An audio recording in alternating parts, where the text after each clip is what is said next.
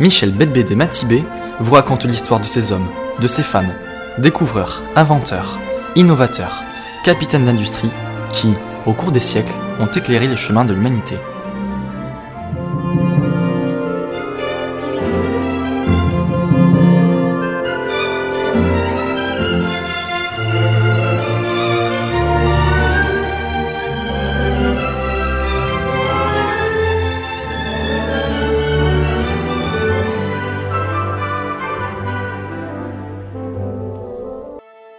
Maria Callas, star mondiale du chant et de la tragédie, une vie trépidante et une mort solitaire.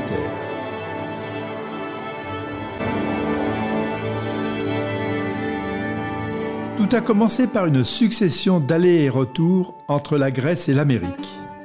En 1923, un couple de citoyens grecs, Georges et Evangelia Kalogeropoulos, a décidé de s'exiler et de tenter l'aventure en Amérique, ce pays que tant de citoyens du monde rêvent de rejoindre pour faire fortune.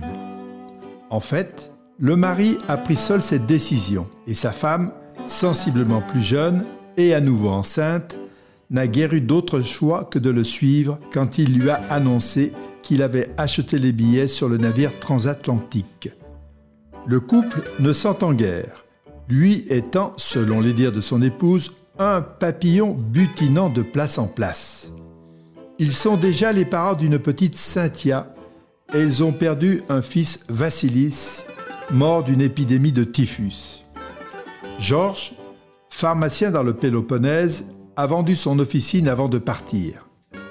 C'est l'amertume au cœur qu'Evangelia est montée sur le bateau et la traversée de l'océan n'est pas une sinécure pour la future mère.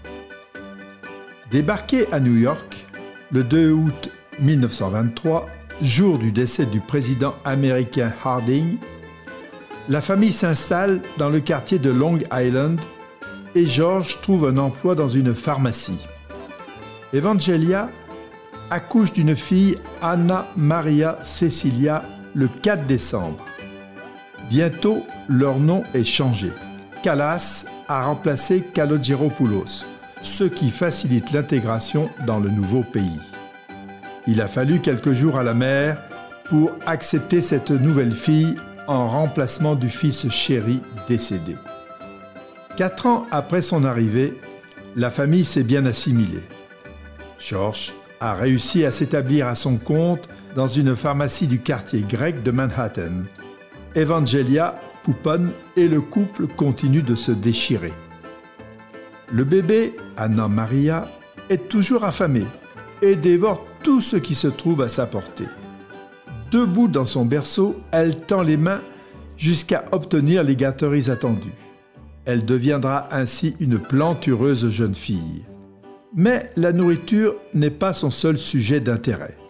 Sa mère racontera qu'elle se traîne sur le tapis rapporté de Grèce avec les icônes et les coussins brodés pour actionner avec ses mains les pédales du piano mécanique et qu'elle écoute avec ravissement les airs d'opéra. Anna Maria et sa sœur Cynthia, rebaptisée Jackie, aiment chanter et leur mère est convaincue que ses filles sont des prodiges. Contre l'avis du père, elle leur fait donner des leçons de chant et de piano. Quand la crise économique de 29 contraint le père à vendre sa pharmacie pour devenir représentant de produits pharmaceutiques, c'est avec ses propres économies qu'Evangelia finance la poursuite des leçons. Car elle a décidé que ses filles deviendront célèbres, l'aînée en tant que pianiste et la seconde comme chanteuse. C'est alors l'engrenage des concours radiophoniques, car cela semble à leur mère le seul moyen de les conduire sur la voie du succès qui leur est destiné et le gain d'une jolie montre pour Anna Maria dans l'une de ses compétitions de quartier confirme pour la génitrice la justesse de son intuition. Le soin apporté à la confection de la jupe d'organza à volet rose et blanc pour la représentation a nécessité de longues heures pour gommer l'aspect grassouillet de la fillette qui, très myope, doit porter des lunettes à verres épais. Et le gros nœud de satin clair sur le sommet du crâne permet d'adoucir le visage, car bonbons, gâteaux et sucreries diverses semblent indispensables pour la sauvegarde de la voix. Dans la ville, les concours radiophoniques se succèdent ainsi. Plus tard, Maria évoquera une enfance new-yorkaise sans joie parce que privée de la spontanéité propre à cette période de la vie. Au fil des ans, George et Evangelia n'ont pas cessé de se quereller au point qu'ils ne se supportent plus. En 1937, le couple prend la décision de se séparer. George ne gagne que chichement sa vie, alors qu'en Grèce, avec le même revenu, les trois femmes pourraient vivre beaucoup plus largement.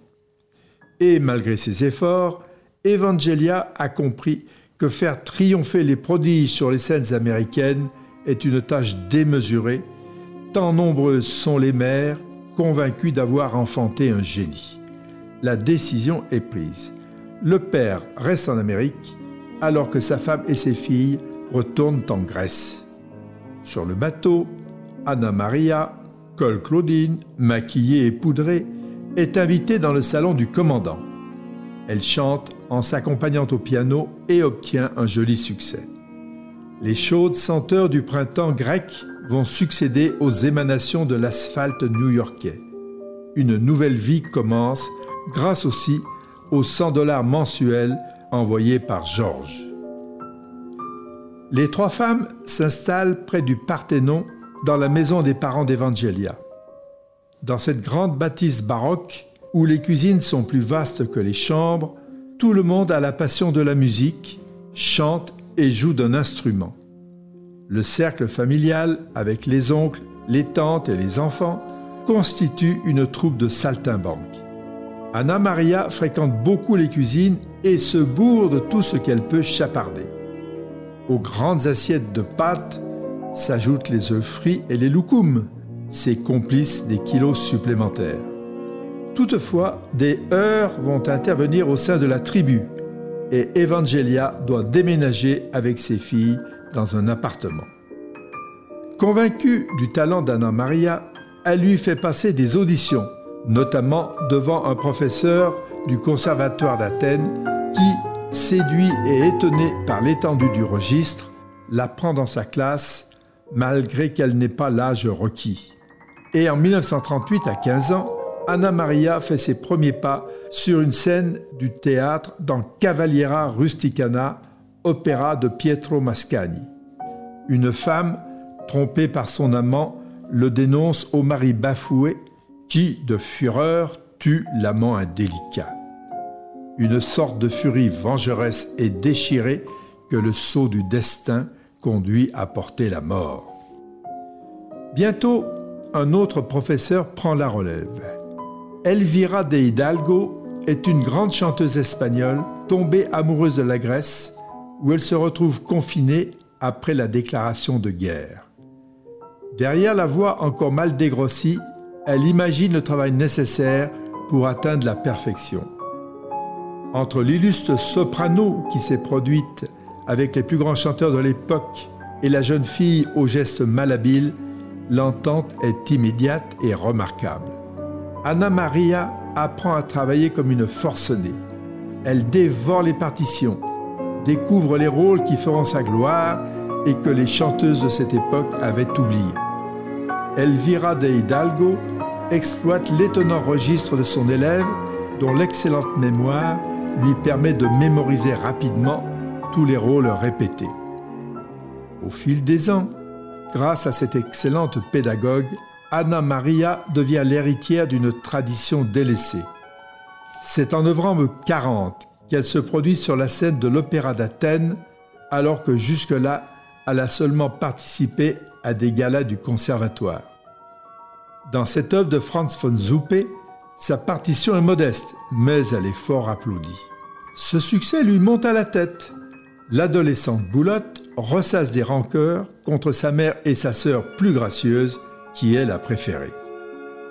Il faut la délicatesse et la tendresse du professeur pour que la paix revienne.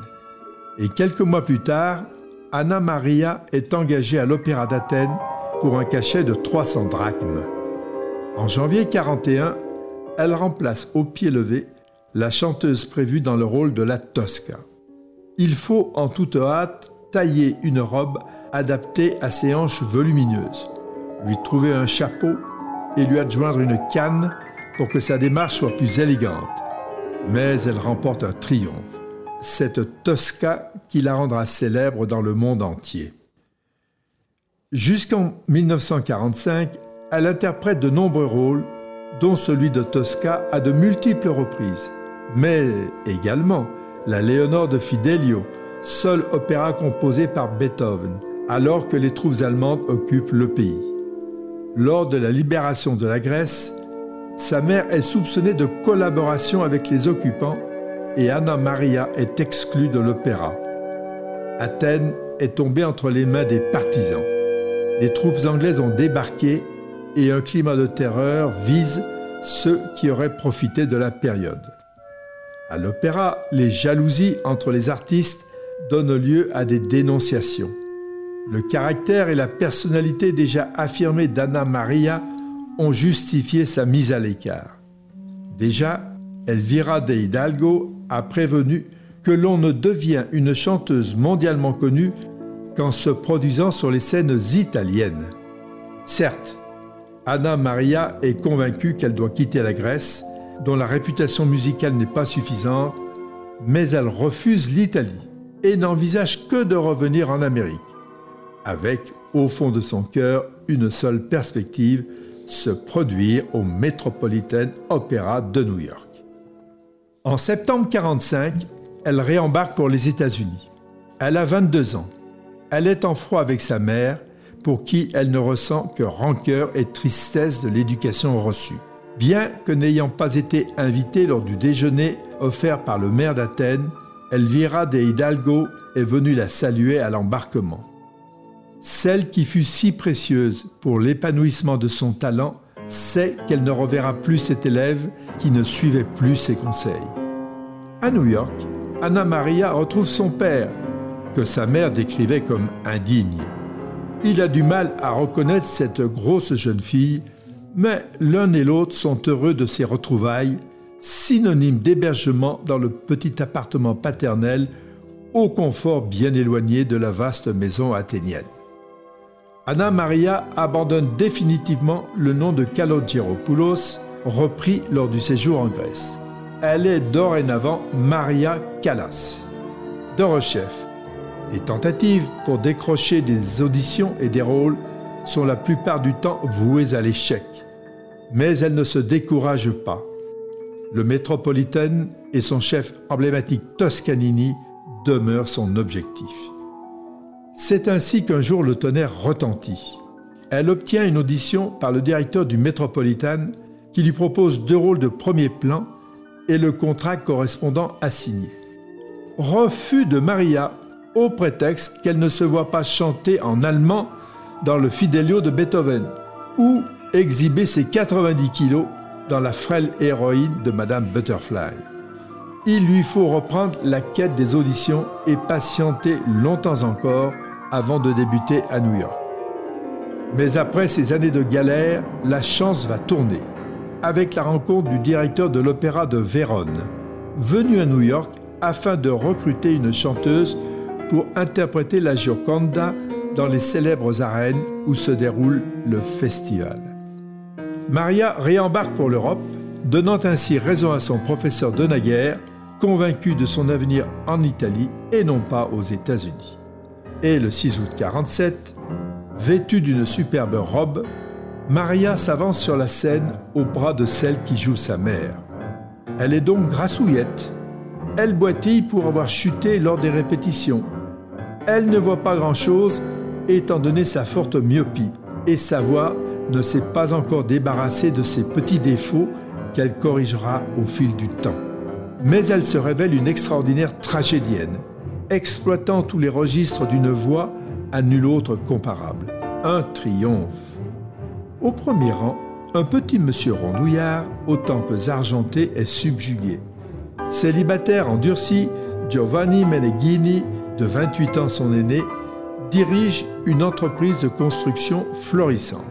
et devient un amoureux transi au grand scandale de la bourgeoisie locale. Et Maria, après toutes ces années d'épreuves, à la recherche de son destin, s'abandonne à cet homme qui lui apporte la sécurité. Il se marie en juin 49 avec une dispense du Vatican car il est catholique et elle est orthodoxe.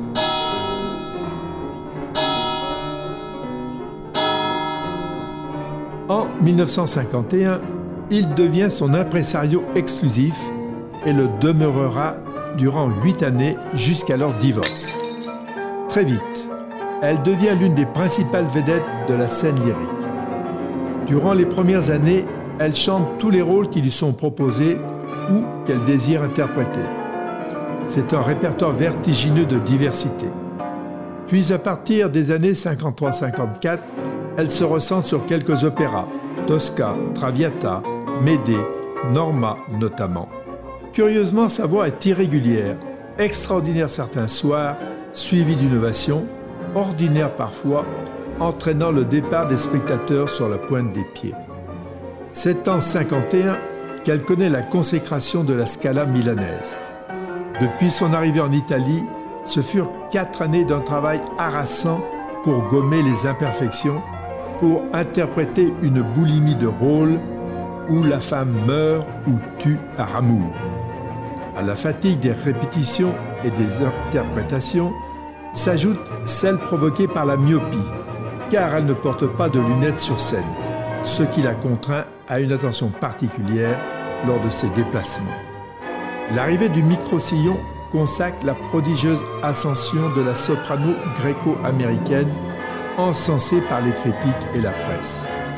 Ce sont aussi les débuts au Covent Garden de Londres, puis à Chicago, cette ville qu'il avait boudée quelques années auparavant, et enfin au Metropolitan de New York, où le triomphe est total. À partir de 52, une autre transformation s'opère. Maria Callas a décidé de maigrir et elle est passée de 92 à 64 kilos lorsqu'elle interprète Don Carlo à la Scala au printemps 54. En un an et demi, l'extraordinaire cantatrice est devenue la plus belle femme du monde avec le soutien de son mari. En même temps, elle recouvre une meilleure santé la perte de poids ayant entraîné la disparition des petits mots qu'elle subissait. Une nouvelle jeunesse débute, d'autant que sa voix, où le chatoiement du timbre a remplacé la force pure, continue d'enchanter le public. Elle se produit sur les plus grandes scènes, mais sa vie est parfois tumultueuse. Ses colères, ses emportements provoquent de violentes ruptures, comme celle, alors définitive avec sa mère, qui lui demandait un soutien financier. Et les relations avec les partenaires de scène sont souvent de rudes combats d'ego. Entre les années 54 et 59, la Calas mène une vie de star internationale. La reine de la Scala est demandée sur toutes les scènes du monde et son mari Meneghini obtient de fabuleux cachets. Parfois, sa voix flotte sans effort puis s'enfle jusqu'à remplir toute la salle avant de s'effiler sensuellement en arabesques décoratives, tout cela accompagné d'une intense sensualité, comme le souligne un critique. Parfois, les caprices, voire les pannes vocales que provoque la fatigue ou la colère, suscitent report et annulation. Mais les salles sont pleines avec la présence des personnalités de l'État, de l'économie et des arts qui multiplient les invitations après les concerts. Journaux et magazines rivalisent avec les photos de cette femme sublime prises dans les plus grands hôtels, restaurants et châteaux de la planète. Fin 1958, Maria Callas rencontre Aristote Onassis. Le richissime armateur grec, alors marié, invite au mois de juin suivant le couple Meneghini sur son luxueux bateau. Maria est subjuguée par cet homme qui se répand en cadeaux somptueux, ce qui la change des habitudes parcimonieuses de son mari. Ils deviennent amants et entament la séparation avec leur conjoint. Le séducteur aux tempes argentées installe sa compagne à Monte-Carlo, puis à Paris. Quelle fierté pour celui dont les petits métiers de sa jeunesse lui permettaient seulement de survivre, de s'exhiber avec cette femme mondialement célèbre dont il satisfait alors tous les caprices. Au fil des ans, alors que chacun mène sa propre vie professionnelle, leurs rencontres vont s'espacer et Onassis va rencontrer et épouser Jackie Kennedy en 1968. En fait, c'est en 59 que Maria Callas commence à s'éloigner de son royaume. Chaque année, elle donne moins de concerts et elle n'apparaît que dans quelques opéras. Sa véritable carrière aura connu une amplitude de 13 ans entre 47 et 59. Elle connaît toutefois une nouvelle période féconde de deux ans en 64 et 65, durant laquelle elle incarne 12 Norma et 18 Tosca, les deux rôles qu'elle avait le plus interprétés. Les raisons de ces absences, puis de ce silence, sont simples. Une immense fatigue nerveuse consécutive à la séparation avec Meneghini, l'excitation sans trêve de la vie menée avec Onassis et le retour de problèmes de santé après l'amélioration constatée lors de son amaigrissement. De fréquentes chutes de tension génératrices de grande fatigue et des douleurs insupportables au sinus lorsqu'elle chante et qui nécessitent parfois une petite intervention après le concert. Elle reconnaît que cette vie de tourbillon, de voyage, de soirée, de rencontres lui font perdre l'envie de chanter. Je veux vivre comme n'importe quelle femme, avoue-t-elle. Quand cependant, elle emplit le port de Monte-Carlo du fracas des soirées à bord du Christina, le palais flottant d'Onassis qu'elle rejoint par hélicoptère. Maria Callas est réellement très amoureuse d'Onassis. Son souhait le plus cher est de l'épouser. Mais il lui faut d'abord obtenir la séparation officielle d'avec Meneghini. De plus, les contraintes de leur métier conduisent chacun à arpenter la planète. Onassis est davantage flatté par cette liaison qu'amoureux de Maria, ce qui ne l'empêche pas de rejoindre d'autres femmes. C'est ainsi qu'il s'empressera d'entourer Jackie Kennedy de sa très généreuse affection après le meurtre de John Fitzgerald et qu'il l'épousera en octobre 68. Pour Maria, la désillusion est cinglante, d'autant que le déclin de sa voix et les problèmes de santé l'ont déjà éloigné des scènes lyriques. Depuis son appartement parisien, sa vie a perdu l'éclat des années Onassis. Elle donne quelques récitals à Paris et se consacre à l'enseignement. En 69, elle accepte le rôle que lui propose Pasolini dans le film Médée, qui ne connaîtra pas un grand succès. Elle retrouve Di Stefano, un amour de jeunesse, et entreprend avec lui une tournée en 73 et 74. Bien que sa voix ait perdu son enchantement, le succès est très grand. Lorsqu'elle paraît, les spectateurs sont subjugués par la célèbre silhouette et vibrent d'une intense émotion au souvenir de la voix disparue. Une folle ovation les accompagne. Dans l'appartement parisien de la rue Georges Mandel, les visites se font rares. Les journées sont lentes et monotones. Maria sort peu, ouvre son piano, câline son chien, regarde un film. Le 16 septembre 1977, elle se sent mal et ressent une violente douleur au côté gauche. Quelques heures plus tard, sur le drap brodé, apprêté pour le dernier et grand voyage, Jamais Maria n'a été plus jeune ni plus belle.